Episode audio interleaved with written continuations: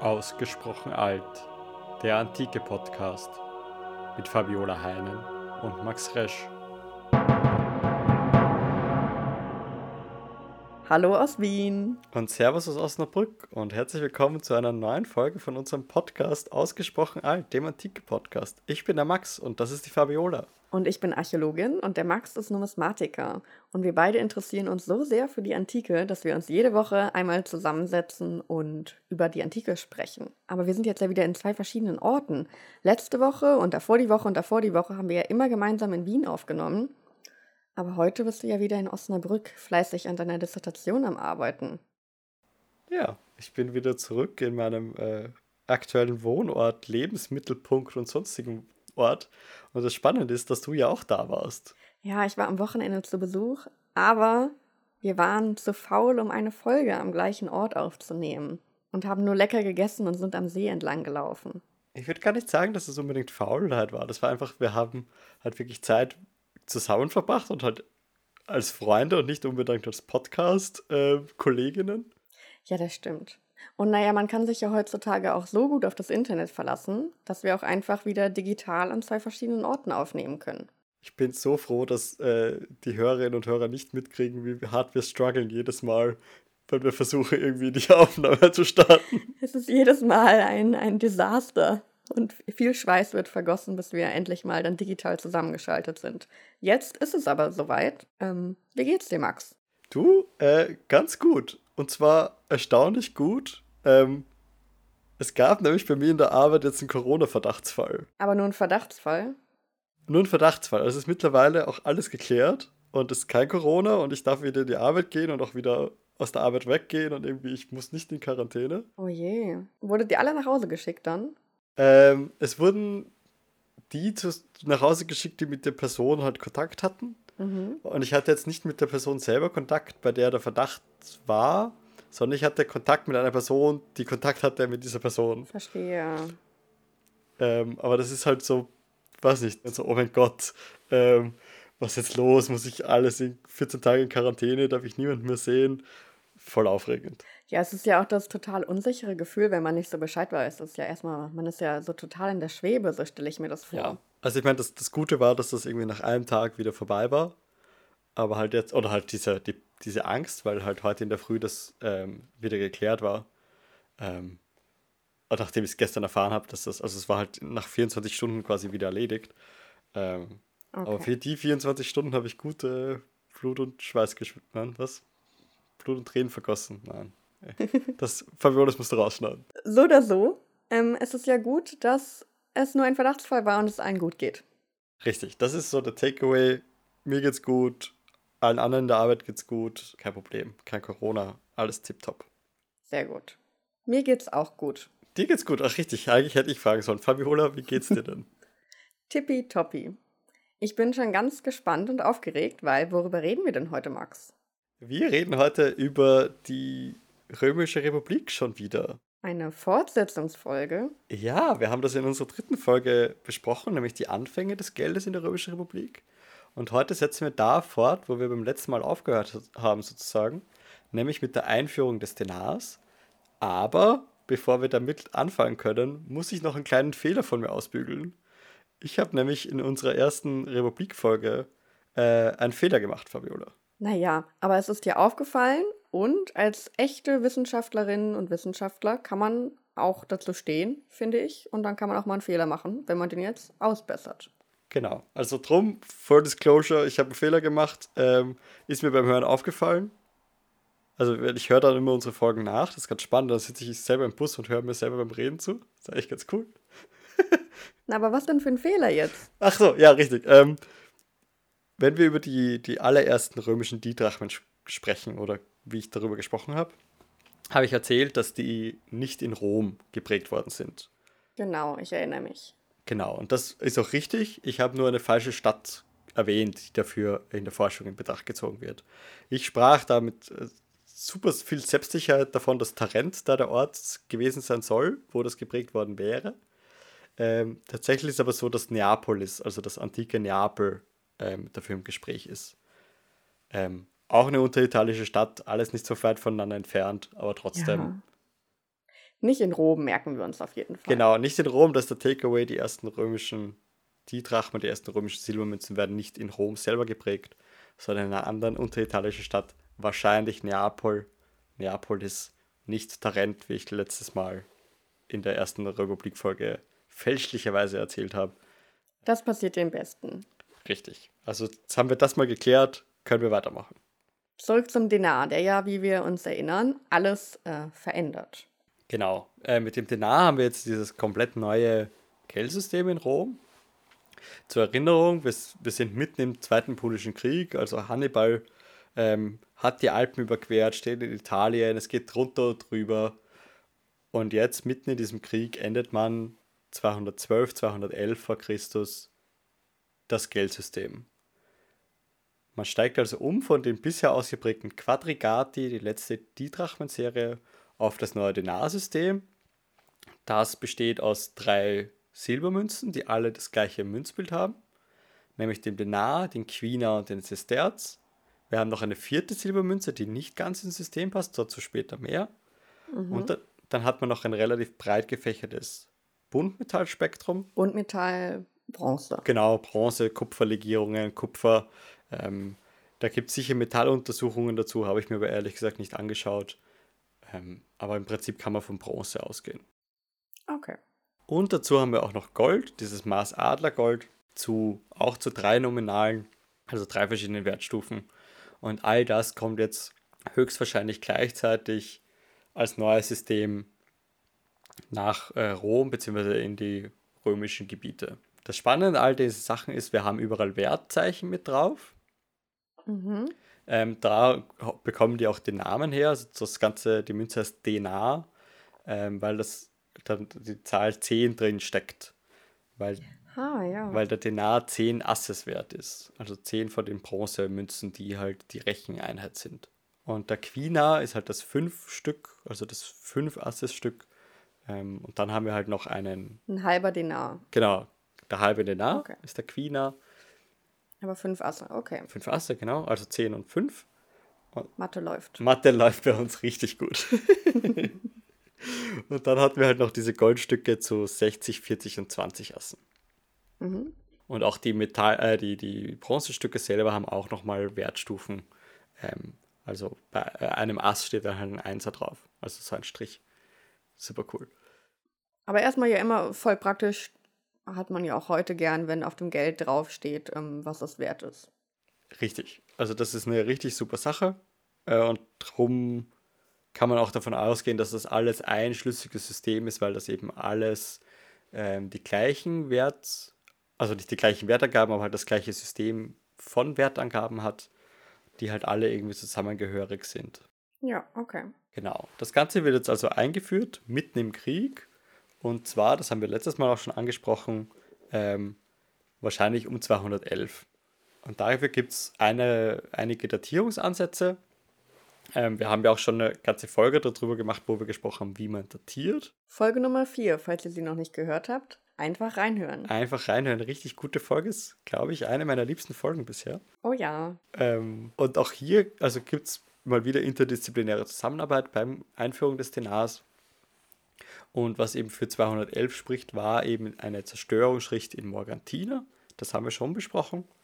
Dass also das eine Stadt auf Sizilien ist, die zweimal erobert wird im Zweiten Punischen Krieg und dass es eine Zerstörungsschicht gibt, in der eben diese neuen Denare gefunden worden sind. Und dadurch kann man die so gut datieren auf 212, 11. Genau, weil also diese zweite Zerstörung ist literarisch belegt eben für 211.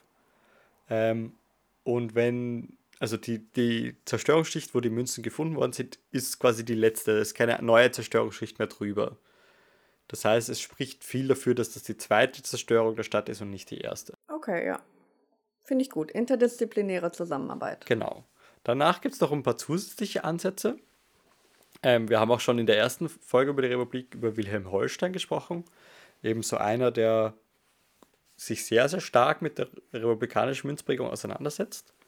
Und der hat auch bei den Didrachmen schon versucht, die Münzbilder in die Datierung mit einzubeziehen. Mhm. Ähm, Da haben wir auch einen Artikel von ihm auf der Homepage verlinkt in der ersten Republik-Folge. Und auch in, für diese Folge heutzutage, äh, heute ähm, ist er wieder relevant, weil er sich auch mit der Einführung des Denars in einem Artikel beschäftigt hat.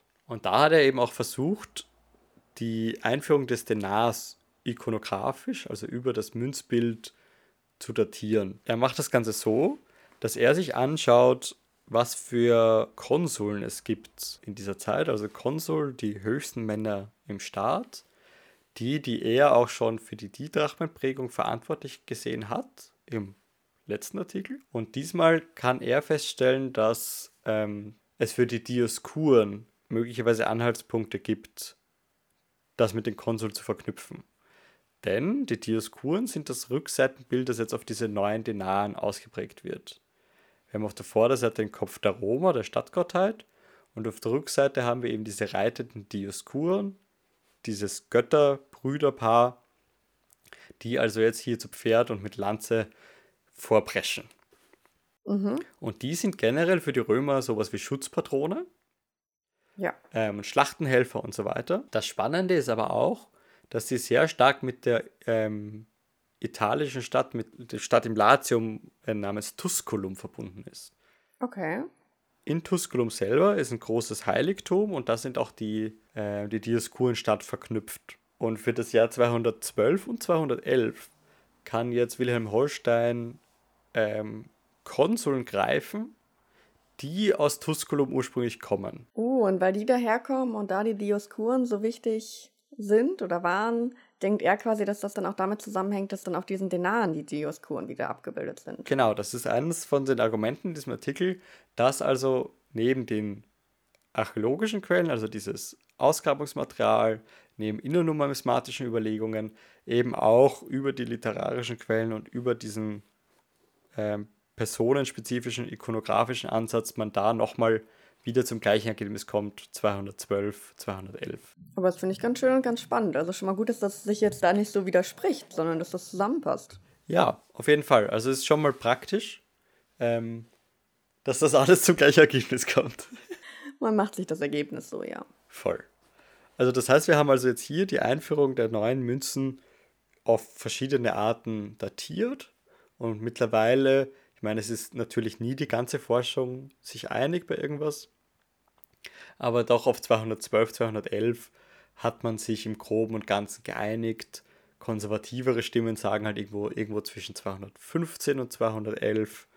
Ähm, aber es gibt nur noch wenige, die mit was anderem versuchen, den Denar einzuführen als rund in dieser Zeitspanne. Ja gut, dann bleiben wir da auch. Genau, also da, das können wir jetzt als Beginn des Denars ansehen.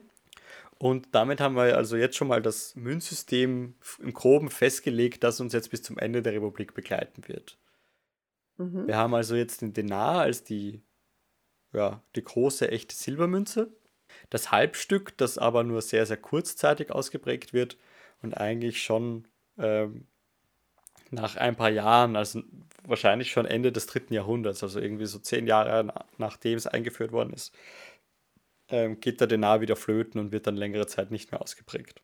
Der Queener, oder wer, wer geht flöten? Ah, der Queener, was auch immer ich gerade gesagt habe. Ähm, Queen habe ich gemeint. Weg ist er. Weg ist er, genau. Ähm, das heißt, das Halbstück wird einfach nicht mehr so häufig ausgeprägt. Mhm. Ähm, das Maß Adlergold, das wir auch punktuell haben, äh, verschwindet nach ein paar Jahren wieder. Gibt es dann noch andere Goldmünzen? Oder? Äh, Gold wird dann in weiterer Folge kaum noch geprägt. Okay. Also die Republik ist dann sehr, sehr goldarm.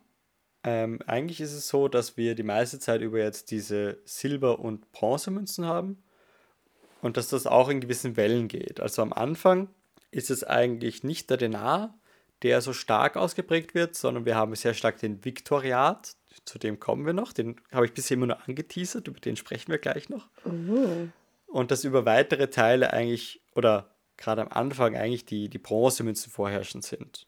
Also das heißt, wir haben jetzt diesen st starke Bronzeprägung, wir haben eine starke Viktoriatsprägung. Was ist jetzt dieser komische Viktoriat? Ja, bitte. Das ist eine Münze, die nicht in dieses neue System hineinpasst. Scheinbar. Hä, hey, aber warum? Vorher hat doch alles so schön zusammengepasst. Richtig. Und das ist auch was, was irgendwie sehr, sehr verwirrend ist und auch irgendwie glaube ich, wie ich das verstanden habe, auch noch nicht ganz geklärt ist. Ui. Wir haben jetzt mit diesem Viktoriat eine Silbermünze, die aber im Vergleich zu Denar, Quina und Sesterz, zu den anderen Silbermünzen, die in das System passen, nicht so den reinen Silbergehalt hat. Die hat einfach eine schlechtere Legierung. Okay. Das heißt, da ist weniger Silber in der tatsächlichen Münze enthalten. Weniger Genau, Silbergehalt, also ja. und- Okay. Genau, es sind nur so 65 bis 72 Prozent Silber drinnen. Ähm, was immer noch besser ist als die letzten Münzen, die man vor dieser Reform ausgeprägt hat. Aber immer noch schlechter als der Denar, der halt irgendwo über 90, rund um die 90 Prozent steht. Das heißt also, wir haben jetzt hier eine Münze, die ist schlechter und sie ist vom Wert her ungefähr ein Dreiviertel Denar. Okay. Stand denn da drauf, was das wert war? Nein. Und das ist eben auch das Spannende. Sie hat keine Wertzahl im Vergleich zu den anderen. Also den würde ich ja nicht gern haben. Das ist es aber. Ähm, scheinbar ist er super beliebt. Und zwar in Süditalien. Weil die Interpretation jetzt dahin geht, dass das quasi sowas wie die, die römische Drachme ist. Ach so. Dass man, also Drachmen sind Münzen, die, also eine griechische Münze in griechischen Städten. Wir hatten es auch schon bei kinderrömischen Münzprägungen mit den Di-Drachmen, dass man die ersten römischen Silbermünzen also solche zwei Drachmenstücke waren. Und jetzt ist die Überlegung, ob wir es jetzt hier nicht ähm, mit einer Drachme zu tun haben, quasi, mit einer römischen. Dass die halt auch einfach so krass im Umlauf gewesen wäre. Genau, und also von den Funden her, von, von Hortfunden und so weiter, ist sie stark, also ist dieser Viktoriat stark in Unteritalien vertreten. Wieso heißt er jetzt Viktoriat? Das kommt ein- einfach vom Münzbild. Er heißt deshalb Viktoriat. Darf ich raten? Bitte. Da ist eine Victoria drauf. 100 Punkte für Fabiola. Auf der Rückseite haben wir nämlich eine Victoria. Ähm, Victoria immer ganz leicht zu erkennen, das ist die mit Flügeln. Das ist die Siegesgöttin. Genau. Das ist die Siegesgöttin mit Flügeln. Und sie steht also jetzt hier auf der Rückseite von diesem Viktoriat und bekrönt ein Tropaion. Ein Tropaion. Ein Tropaion ist im Prinzip ein Siegesmonument. Ähm, das ist eigentlich als solches zu erkennen, indem das ein, ein Pfahl ist, auf den Waffen und Rüstung und so weiter aufgetürmt ist. In den meisten Fällen sieht es einfach so aus, als ob, also wie eine Vogelscheuche quasi. Wollte ich gerade sagen, ich habe auch immer das Gefühl, dass die aussehen wie Vogelscheuchen. Das sind einfach so, so ein aufgetürmter Brustpanzer und ein Helm und dann halt einfach so erbeutete Waffen, die dann äh, als, als Monument so aufgestellt werden. Richtig, das ist, schaut eigentlich ein bisschen aus wie eine, wie eine Vogelscheuche aus Waffen. Und die Überlegung ist, dass man ein Tropaion dorthin stellt, auf dem Schlachtfeld errichtet, wo die Schlacht die Wendung findet. Wo also quasi da der, der Punkt ist, dass die Schlacht sich zum Guten wendet, positiv ausgehen wird und so weiter. Dort stellt man ein Tropaion hin. Das haben wir als, also jetzt auf der Rückseite von dem Viktoriat, haben wir also Victoria, die Siegesgöttin, die ein solches Tropaion begrenzt mit irgendwie so einem Kranz, den sie in der Hand hält. Also wenn man das jetzt interpretiert, einfach so eine richtig krasse Siegessymbolik. richtig, richtig, richtig krasse Siegessymbolik, ja. Äh, Und auf der Vorderseite haben wir einen belorbeerkranzten Haupt, äh, des Jupiter, also quasi die, das ähm, lateinische Pendant zu Zeus, einfach ein bärtiger Kopf mit Lorbeerkranz, der nach rechts schaut. Und das ist also jetzt der Viktoriat. Und der ist gerade am Anfang relativ stark. Ähm, wird in großen Mengen ausgeprägt, läuft in großen Mengen gerade in Unteritalien um und lebt aber auch nur bis etwa 170 vor Christus. So 40 Jährchen. Genau, der, der ist 40 Jahre lang richtig hart im Game und dann wieder nicht mehr. Ja, verrückt. Also wenn man ja eigentlich überlegt, dass er ja doch irgendwie nicht so ins System passt und weniger Silber enthält als so ein Denar. Genau, und da ist halt dann auch die, die antiken Quellen, die davon schreiben, dass die Münze möglicherweise ähm, äh, als Ware gehandelt wird. Also, dass sie quasi nicht äh, fix ins System passt, sondern dass man sie einfach so Angebot- und Nachfragemäßig kaufen und verkaufen kann. Dass du die Münzen kaufst und verkaufst. Genau, dass so diesen Viktoriat im Vergleich zu den, zu den Assen, dass da der Wert fluktuieren kann. Ach so, verstehe, ja. Oh. Muss man ja richtig überlegen, wann man kauft und verkauft. Eieiei. Ja, ja, also das, das sagen die, die Schriftquellen. Ähm, darum ist das alles ein bisschen schwierig. Aber im Prinzip, der, der lebt jetzt eh nur bis etwa 170 und das Münzbild wird dann später wieder aufgegriffen.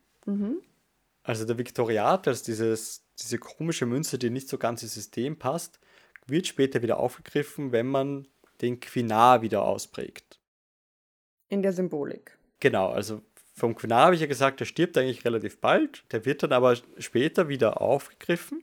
Mhm. Ähm, und zwar ungefähr 100 vor Christus wieder.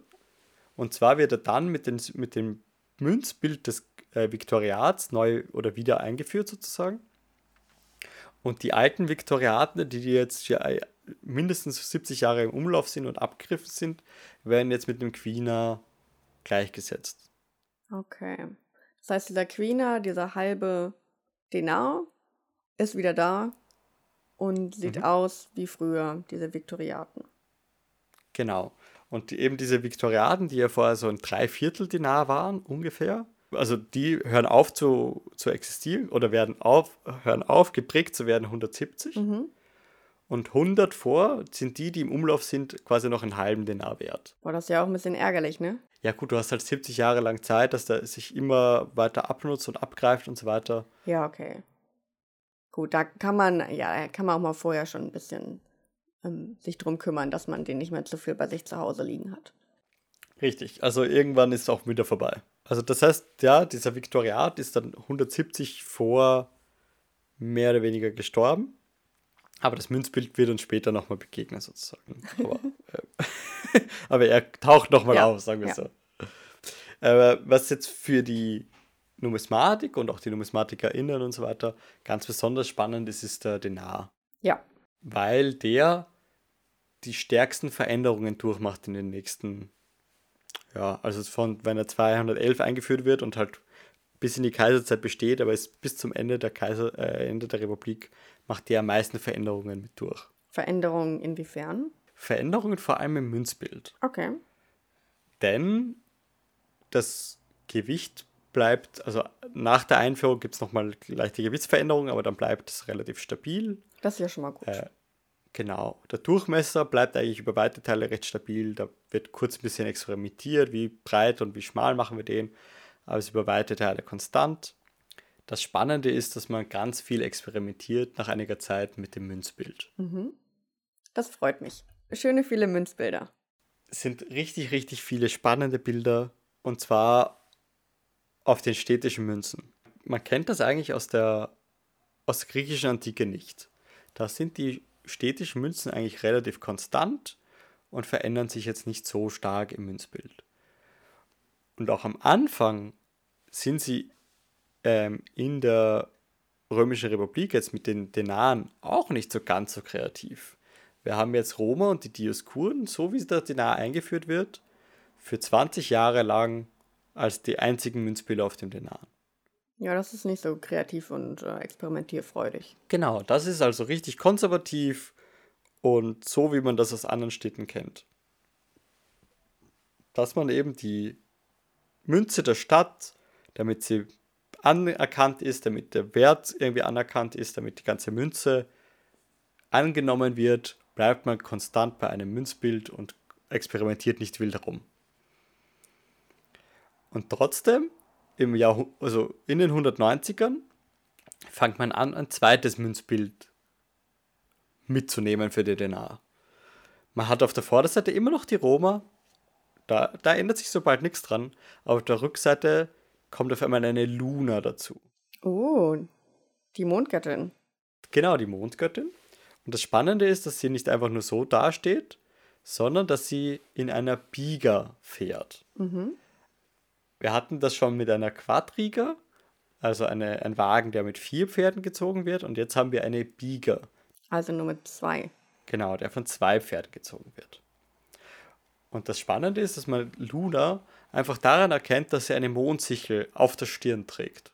Das ist erstmal sehr offensichtlich dann, wer sie ist. Richtig. Das ist richtig schön. Das muss nicht beschrieben werden. Das hat einfach groß auf der Stirn eine Mondsichel picken, damit auch für alle klar ist, wer sie ist. Und das heißt, wir haben also jetzt nicht, also immer wieder abwechselnd quasi zwei verschiedene Münzbilder für die Rückseite des Szenars. Okay. Und nach und nach, in den nächsten, ja, 40 Jahren und so weiter, bleiben jetzt die zwei quasi. Aber Mitte der 150er Jahre kommen nach und nach immer mehr neue Götter in, diese, in diesen Wagen auf der Rückseite. Mhm. Und zwar fängt es dann an mit einer Victoria, die dann nochmal Wagen fahren darf. Die darf auch mitfahren, wie schön. Ja, ja, also das ist dann, dann ist auf einmal sie die Wagenlenkerin. Ähm, und nach und nach wird es immer experimentierfreudiger hier in den, äh, in den wagenfahrenden Göttern. Mhm. Das geht so weit, dass wir dann mal Diana haben, die die Waage, äh, die den Wagen fährt, und zwar äh, Diana, die Jagdgöttin, also das Pendant zu Artemis. Und das ist das Schöne, dass ihr Wagen wird von Hirschen gezogen und nicht von Pferden. Oh, das gefällt mir. Ähm, und dann gibt es einmal einen Wagen, der von Zentauren gezogen wird. Ähm, und das geht so weit, dass es auch mal einen Wagen gibt, wo Venus hinten drin steht. Und gezogen wird das Ganze von zwei Cupidos, also von diesen geflügelten Eroten. Die sind bes bestimmt besonders schnell. Richtig, das ist ja ge geflügelter Antrieb sozusagen. also das sind also die wagenfahrenden Göttern, die dann nach und nach ähm, eingeführt werden und immer stärker die Dioskuren verdrängen. Mhm. So lange, bis die Dioskuren eigentlich im Jahr, also rund um das Jahr 120 vor Christus, eigentlich komplett aus der Münzprägung verschwunden sind. Naja, die waren ja auch lang dabei. Richtig. Aber gleichzeitig, wenn man es mit anderen Städten in der griechisch-römischen Antike vergleicht, gar nicht mal so, weil es sind ja, sag ich mal, nur 100 Jahre. Hm, stimmt wohl. Die Eule haben wir immer noch. Ist, ist immer das gleiche Beispiel mit der Eule, aber ähm, da haben wir halt diese, diese Konstante im Gegenteil so. Genau, und darum sind wir hier also jetzt ähm, wesentlich flotter und wes wesentlich experimentierfreudiger schon jetzt. Mhm. Wie kommt es aber jetzt, dass das Ganze so experimentierfreudig ist? Das hängt ganz stark damit zusammen, wer in Rom für die Münzprägung zuständig ist. Ach so. Wer war das denn? Das ist so, dass da ein eigenes Amt dafür zu, also nicht ein Amt im modernen Sinn, sondern ein, ein äh, Beamte. Beamte, danke, Puh, stand gerade auf der Leitung. Also es gibt eigene Beamte, die dafür zuständig sind, die Münzen prägen zu lassen, die also für die Münzbilder, für die Münzprägung, für die Kontrolle der Münzprägung zuständig sind. Und die werden im Deutschen allgemein als Münzmeister bezeichnet. Ähm, das ist die Bezeichnung, die wir dann auch in anderen Epochen für die Chefs in den Münzstädten haben. Mhm. Aber in der Antike, beziehungsweise im antiken Rom, sind das drei Männer, die als Kollegium dafür zuständig sind, für die Münzprägung dieses einen Jahres, in dem sie das Amt innehaben. Mhm. Und die werden allgemein als Dres Viri Monetales bezeichnet, also die drei Männer, die für die Münzprägung zuständig sind. Und die sind also jetzt, haben die Oberhoheit darüber zu schauen, dass kein Schindluder getrieben wird mit den Münzen, also dass die Qualität stimmt und so weiter. Aber sie dürfen wohl auch die Münzbilder auswählen. So. Und daher glaubst du, glaubt man in der Forschung, dass diese Experimentierfreude kommt. Ja, und das kann man auch in, in einigen Punkten richtig stark greifen. Ähm, und das ist eben das Besondere an den, an den Jahren, gerade in der späten Republik dann, dass man oder dass diese Münzmeister richtig, richtig kreativ werden in den Darstellungen. Zum Beispiel, wir haben ja jetzt schon über diese wagenfahrenden Gottheiten gesprochen. Hm. Das hat vermutlich auch alles schon irgendwo einen Sinn, dass sich die Münzmeister schon mal überlegen, welchen Gott sie aus welchem Grund auch immer für sich Wagen fahren lassen. Okay. Dass sie also verschiedene nahe Beziehungen haben zu diesen wagenfahrenden Göttern. Persönlich dann. Genau, also es gibt halt einfach verschiedene Familien, die sich zum Teil auf Götter zurückführen. Mhm. Also zum Beispiel von, von Julius Caesar kennt man das ja auch, dass seine Familie, die Julia, sich auf Venus zurückführen, auf diese ja, Göttin. Also wenn wir jetzt hier Venus haben, die also in diesem in dieser Biege gezogen wird ähm, von diesen Eroten, dann wird das von einem Julia ausgeprägt, der sich auch als solches zu erkennen gibt. Denn die Münzmeister schreiben nach und nach immer stärker ihren eigenen Namen mit auf die Münzen drauf. So ein bisschen Familienpropaganda vielleicht. Absolut. Das ist einer der wichtigsten Aspekte der römischen Münzprägung, dass hier Familien über ihre Münzmeister oder die Münzmeister aus ihrer Familie die Errungenschaften ihrer eigenen Familie hochhalten.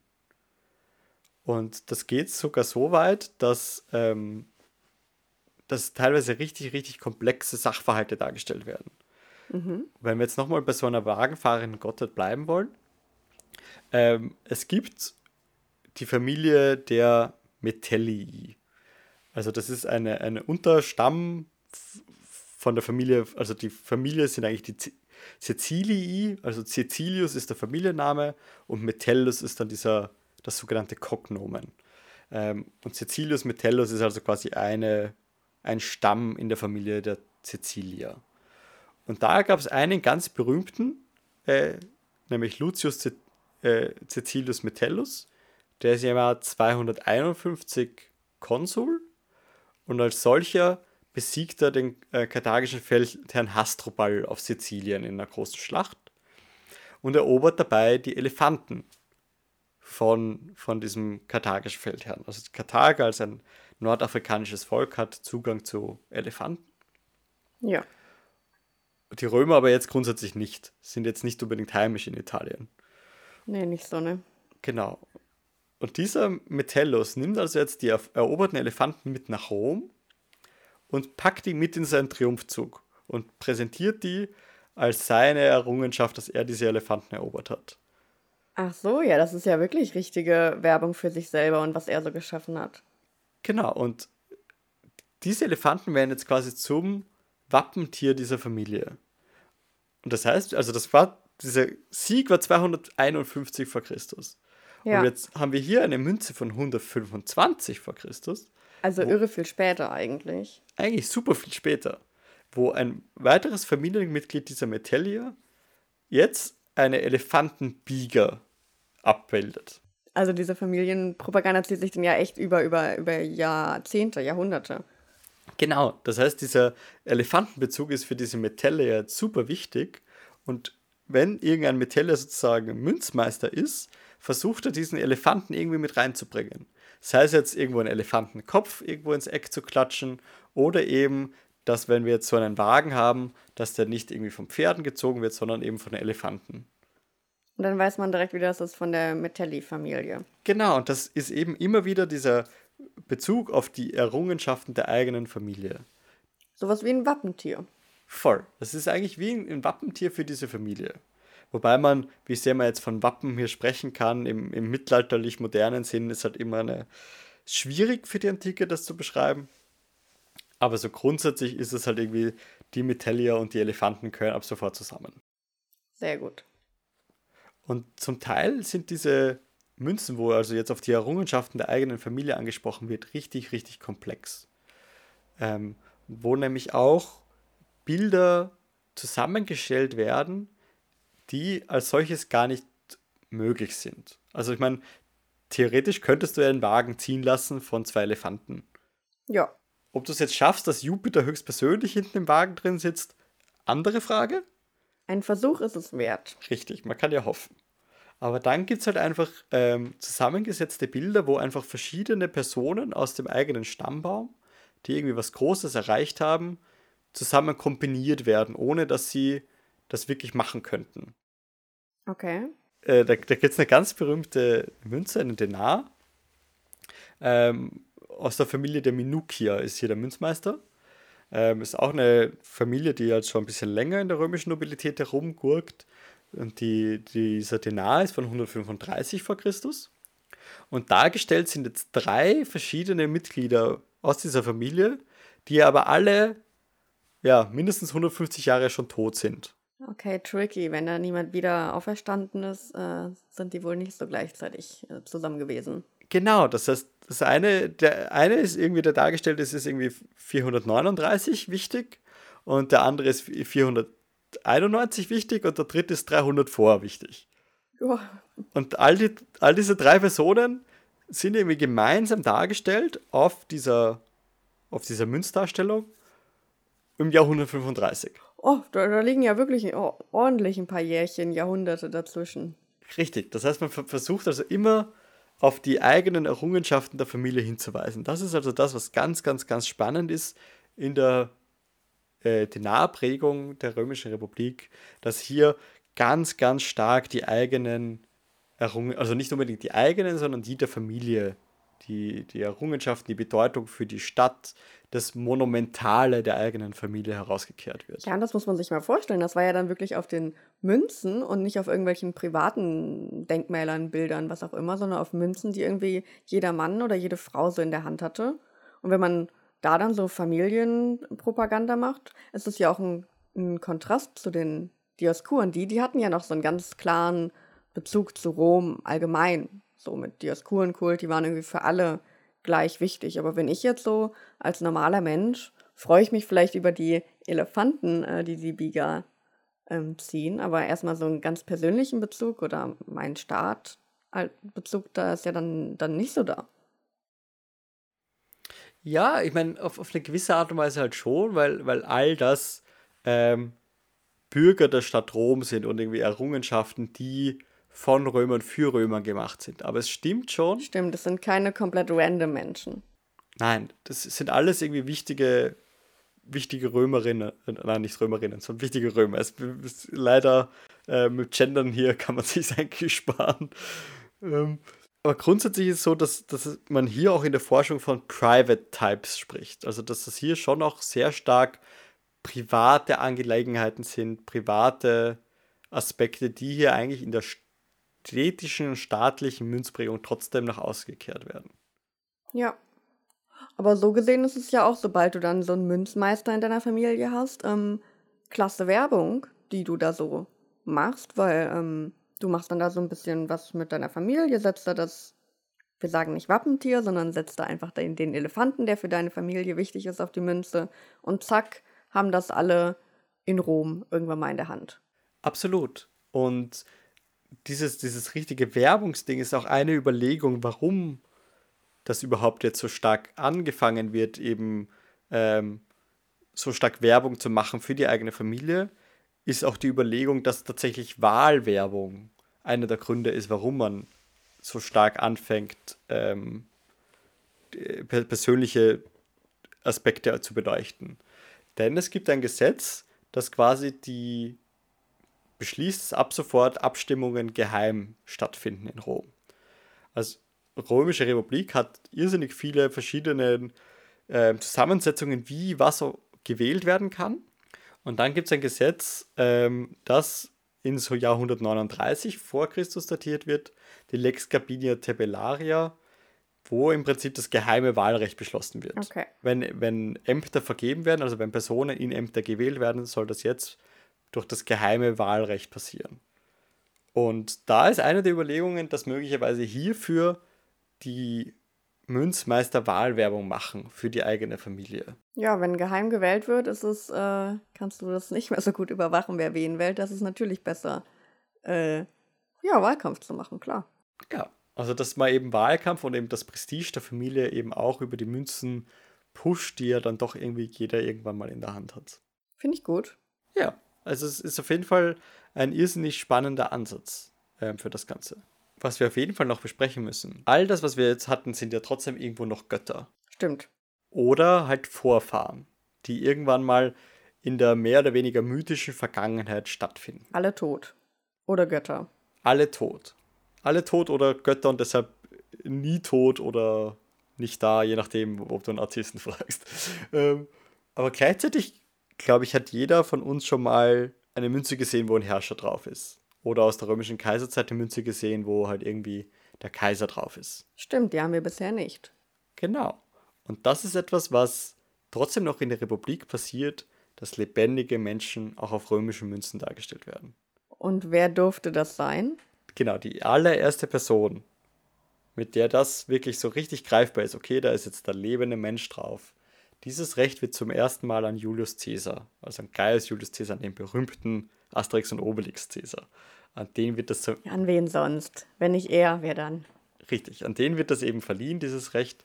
Und er ist der Erste, der das zu seinem Unglück aber erst im Jahr 44 vor Christus dieses äh, Recht bekommt, im gleichen Jahr, wo er dann leider auch ähm, ja, beseitigt wird. naja, passiert.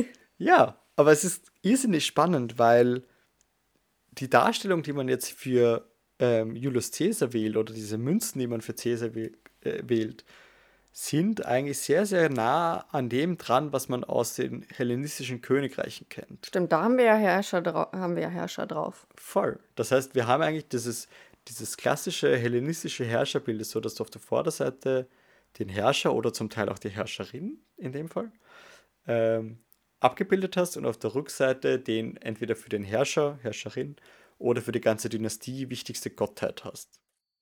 Mhm. Und genau dieses Schema wird jetzt auch für die Münzen von Caesar verwendet, 44 vor.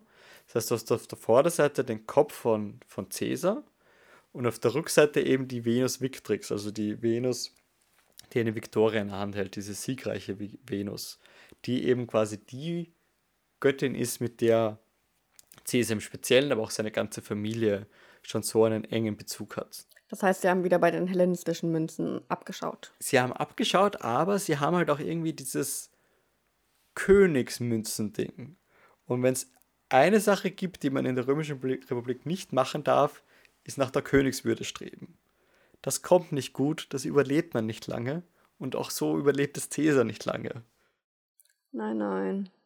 Das ging nicht gut aus. Für ihn auf gar keinen Fall. Das Spannende ist aber, dass auch die Caesar-Mörder in weiterer Folge nicht davor gefeit sind, ihr eigenes Porträt auf Münzen zu setzen.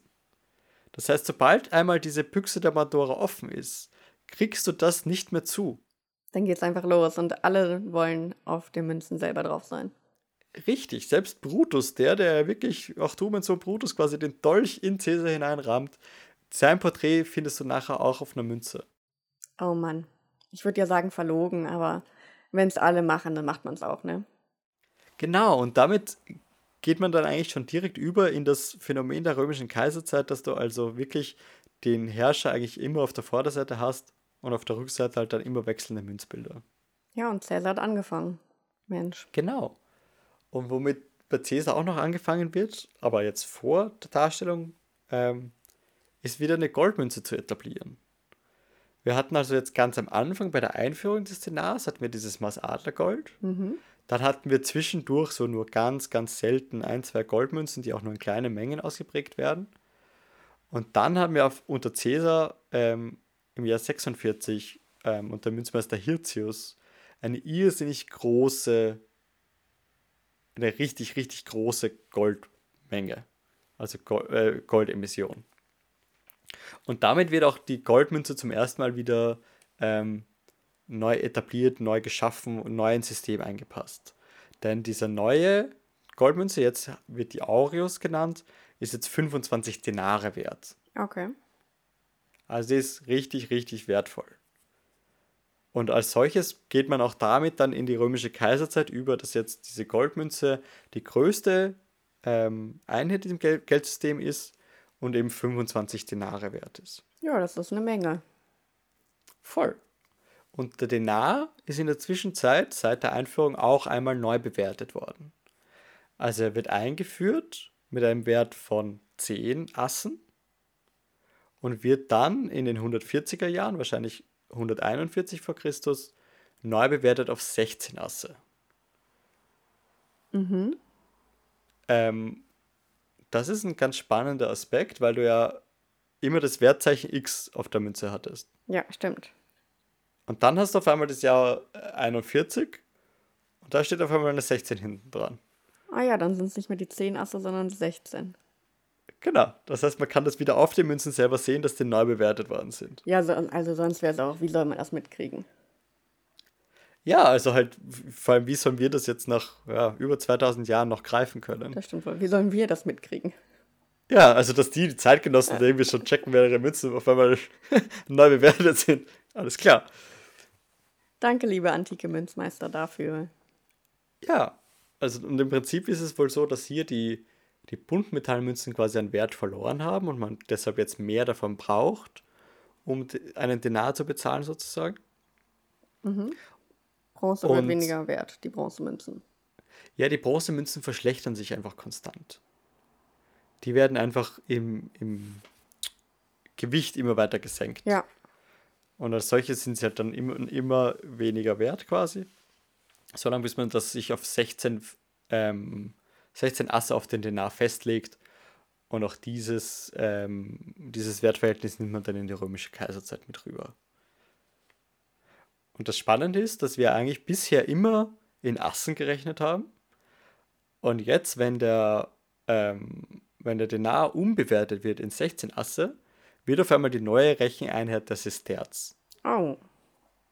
Ähm, Im Prinzip möglicherweise, um das ein bisschen zu verschleiern, dass hier das Ass immer weiter absinkt im Wert, mhm. nimmt man also jetzt den Sesterz, eigentlich eine Silbermünze, die sehr, sehr, sehr, sehr, sehr, sehr, sehr, sehr selten ausgeprägt wird und ist quasi wie nur mal als eine Recheneinheit. Ach, dann wird es niemand merken, so von wegen beim Denar wissen alle, wie viel der Wert ist, aber der Sesterz ist ja so ein bisschen unbekannt, wenn man mit dem rechnet, ah jo.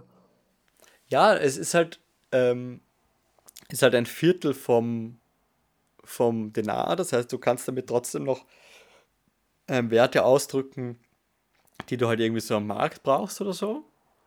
Weil, weil wenn du die ganze Zeit nur äh, quasi in 100-Euro-Scheinen rechnest, ähm, kann, kannst du jetzt nicht so gut einkaufen gehen damit. Ja. Aber ein Sesterz ist dann irgendwie nah genug dran, dass du damit noch besser ähm, rechnen kannst. Ähm, und es trotzdem verschleiert ein bisschen die, die Tatsache, dass der, das Ass immer weiter im Wert abgefallen ist. Und jetzt haben wir es also so, dass wir jetzt ähm, nach einigen Reformen, einigen Veränderungen und vor allem einer irrsinnigen Fülle an Münzbildern, die irrsinnig politisch aufgeladen sind, den Übergang in die römische Kaiserzeit machen. Okay. Das heißt, wir haben jetzt Goldmünzen, wir haben den Denar als die wichtigste Silbermünze, ähm, wir haben sehr, sehr selten, aber hin und wieder den Quina und wir haben eine Fülle an Bronzemünzen, die ähm, im Gewicht immer weiter abgesunken sind. Und unter Augustus gibt es dann noch einige Reformen oder halt gerade im Bundmetall ein paar Reformen, aber quasi das ist der Grundstock, den wir aus der Republik mitnehmen. Eine Fülle an Münzbildern, ständig wechselnde Münzbilder, volles Spektrum von Gold bis Bronze. Und damit können wir eigentlich die Republik quasi hinter uns lassen und langsam übergehen ähm, in die Kaiserzeit. Ja, puh, da ist echt viel passiert. Sowohl in der Republik als auch heute in der Folge. Spannend und aufregend, aber auch echt viel, würde ich behaupten. Voll. Und das, das Orge ist ja, dass die Republik so, so viele Details hat, eben so viele spannende Münzbilder. Das, was wir jetzt, was wir heute hier gemacht haben, ist echt nur so ein Kratzen an der Oberfläche. So die, ähm, so ein paar Highlights, ein paar wichtige Punkte, die man auf jeden Fall ansprechen muss, aber wir haben auf jeden Fall noch so viele irrsinnig spannende Münzen. Ähm, quasi für, für jeden Gottheit, für jeden Aspekt, irgendwie, für, für alles Mögliche kannst du irgendwas in der Römischen Republik finden. Ich finde es super, dass jeder auch mal Wagen fahren darf. Das ist, finde ich, auch super. So, jeder darf mal ins Auto einsteigen, jeder darf mal Wagen fahren. ja, schön, das hat mich sehr gefreut, wie immer, diese Woche mit dir, Max. Ja. Und es hat mich auch sehr gefreut, dass ihr alle zugehört habt und wie immer dabei seid. Schaut mal wieder auf unsere Homepage vorbei. Dafür linken wir euch wieder alle Münzen, über die wir heute gesprochen haben. Könnt euch ein bisschen die Bilder dazu anschauen, damit ihr auch versteht, wenn, wir, wenn ich hier irgendwie komisch stammle und irgendwelche Münzen beschreiben möchte. Schaut ihr das auf der Homepage direkt an, ausgesprochenalt.com. Da findet ihr uns. Danke fürs Zuhören. Dankeschön. Bis zur nächsten Woche. Ciao. Pa. Tschüss.